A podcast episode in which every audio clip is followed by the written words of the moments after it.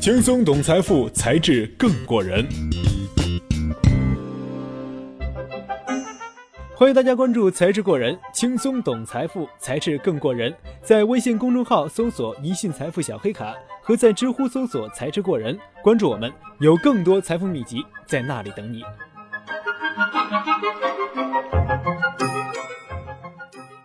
前三十年无房不富，后三十年无股权不富。当这句宣传语已经深入人心的时候，某些别有用心的人却开始打着私募股权投资的旗号做行骗的操作。您好，我们现在有一个投资新三板原始股权的机会，您需要考虑一下吗？朋友们可能经常会接到这样的电话，在所谓新三板原始股投资高回报的诱惑之下，其实隐藏着虚假宣传、不合规甚至非法集资的陷阱，投资者面临着巨大的风险。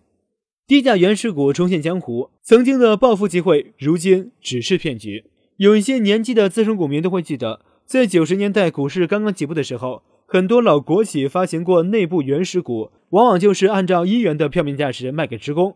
但当时很多内部职工认为这种股票没有大用，于是对外转卖。在企业真正挂牌上市后，随着中国股市的突飞猛进，股票价值翻了十几甚至几十倍。原先收购这些原始股的个人或机构大发了一笔。尽管这个时代早已过去，但所谓的一元原始股发大财的理念却牢牢扎进了股民的心中，成为一个挥之难去的梦想。随着新三板的扩容，近几年便开始出现了大量兜售新三板原始股的小型机构和个人。为什么这些销售会瞄准新三板要上市的企业呢？这是由于 A 股经过二十几年的发展，监管已经比较成熟。企业要经过 IPO 上市，需要提交严格的财务审核文件，同时需要较长时间的等待，而且数量上也有限制。而新三板企业上市，尽管也要提交财务审核，但条件还是比主板宽松很多。企业准入制度接近注册制，上板时间短。更重要的是，大量个人投资者其实也搞不清地方股权交易系统和新三板的区别。有些别有用心的人，就往往在其中浑水摸鱼，用基本没有准入门槛的四板来搪塞投资者。即使是真正的新三板，由于采用做市商制度，其流动性一直存在着很大的问题。交权冷淡在新三板挂牌公司中十分普遍。超过一万家的新三板挂牌公司中，通常每天只有五百到一千只股票成交，有超过一半的股票自挂牌以来就没有发生过交易。以多倍回报退出原始股，自然就无从谈起。与当下新三板的冷淡交易不同，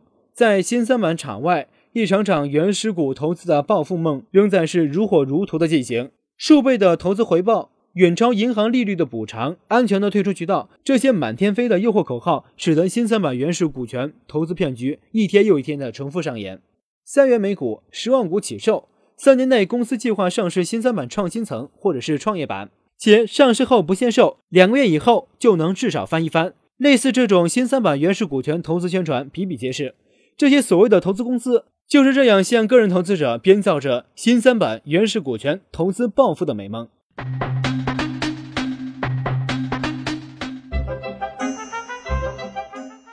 欢迎大家关注“才智过人”，轻松懂财富，才智更过人。在微信公众号搜索“一信财富小黑卡”，和在知乎搜索“才智过人”，关注我们，有更多财富秘籍在那里等你。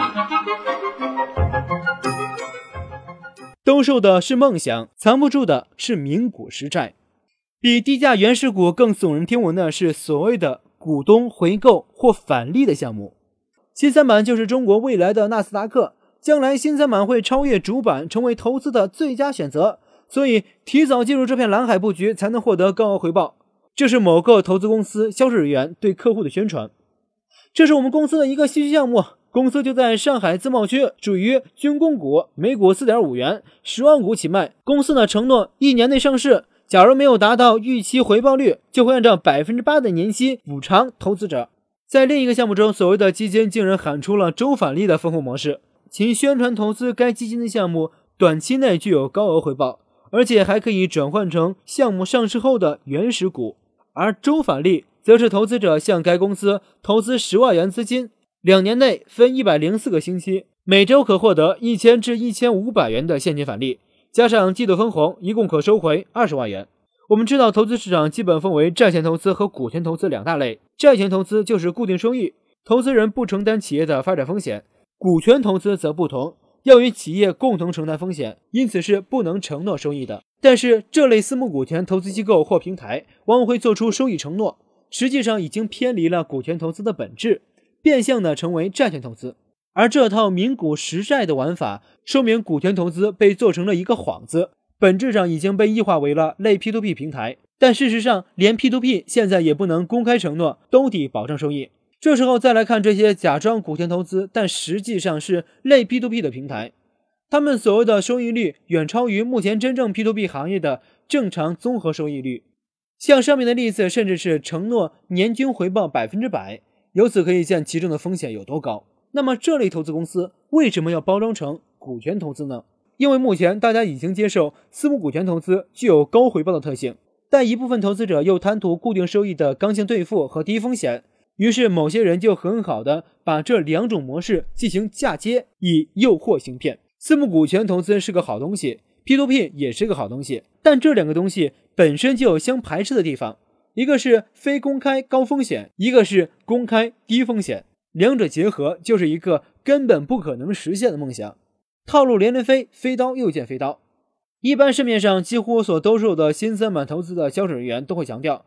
项目公司开立的对公账户是专款专用账户，投资者将资金转入后将会进入公司发行时的股东名册，且作为个人投资者所投资的股份并不会如机构投资者一样受限售条件限制。也就是说，公司挂牌后有人买，随时就可以卖。我们知道啊。参与企业原始股投资有两种方式，一种以增资形式进入，另一种以股权转让的形式。目前市场上所发卖的都属于大股东转让，由小型基金公司代理一部分份额，目的是补充公司现金流。根据我国的基金管理条例，自然人投资私募股权有较高门槛，私募基金投资人的出资额必须在一百万以上，只有合格投资者才有资格认购这些基金。但是，一些小型私募基金为了招揽社会基金，通过签订股权委托协议的方式，向不合格投资者兜售原始股。这些协议从根本上说，已经触碰到了合规的底线。而这些投资金额不足一百万元的投资人，不能单独作为基金的 LP，只能和其他零散的投资额捆绑在一起，由基金机构代持，因此不可能进入公司的股东名册，也就是不能自主的处理股份。这类基金的封闭期通常会在一年半左右，在赎回期之前，即使公司已经挂牌，也不能上市交易。所以，如中介投资机构描绘的几个月或者是一年内就可以上市转抛，显然是不能成立的。最糟的情况是血本无归。比起投资一家新三板公司，股权几年内无法顺利退出，那么还有一种更糟的情况就是投资血本无归，投资公司跑路。这并非是耸人听闻。一家私募推荐了四川地区的某网的项目。宣传资料称，这家企业将在二零一八年之前挂牌新三板，已经拿到挂牌同意函，并取得股票代码。一旦挂牌，股价将从现在的四元涨到十二元，投资者可以将股票直接抛售给做市商，就能实现两倍的回报。但依照该公司的企业名称，在全国股转系统网站并未查到该公司的挂牌申请。这个市场中有一部分私募股权涉嫌违规，因为实力不行，无法参与正规股权投资，又想赚快钱，便向不合格投资者兜售原始股。这属于擦边球行为，而有的则纯粹就是行骗，通过短信、电话、电视等公开手段对外宣传推广，兜售所谓项目，承诺固定回报，吸引社会资金。而投资项目根本就是虚构的，募资人将募资基金用来拆东墙补西墙，或者是供自己挥霍，完全不介入项目。这就是典型的庞氏骗局，构成了集资诈骗罪。由此可见，私募股权投资中最大的风险还是来自于。以高额回报为诱饵的非法集资性的犯罪行为，而目前我国的私募备案制度相对还是简单，就给予了一些犯罪分子钻空子的机会。向公众兜售原始股本身就涉嫌非法吸收公众存款罪、集资诈骗罪等多项犯罪，因此投资者如果接到原始股兜售电话，需要警惕其蕴含的巨大风险。如果真的希望进行私募股权投资，则可以找市场中具有口碑的财富管理机构进行购买，以保障自己的投资不打水漂。好了，今天的节目就到这里。轻松懂财富，才智更过人。感谢收听《才智过人》，本节目由喜马拉雅网独家播出。喜欢才智过人的朋友，还可以关注微信公众号“一信财富小黑卡”和知乎的同名专栏“才智过人”，与我们实时互动。那里有更多的精彩内容在等你。我是杨涛，我们下期节目再见。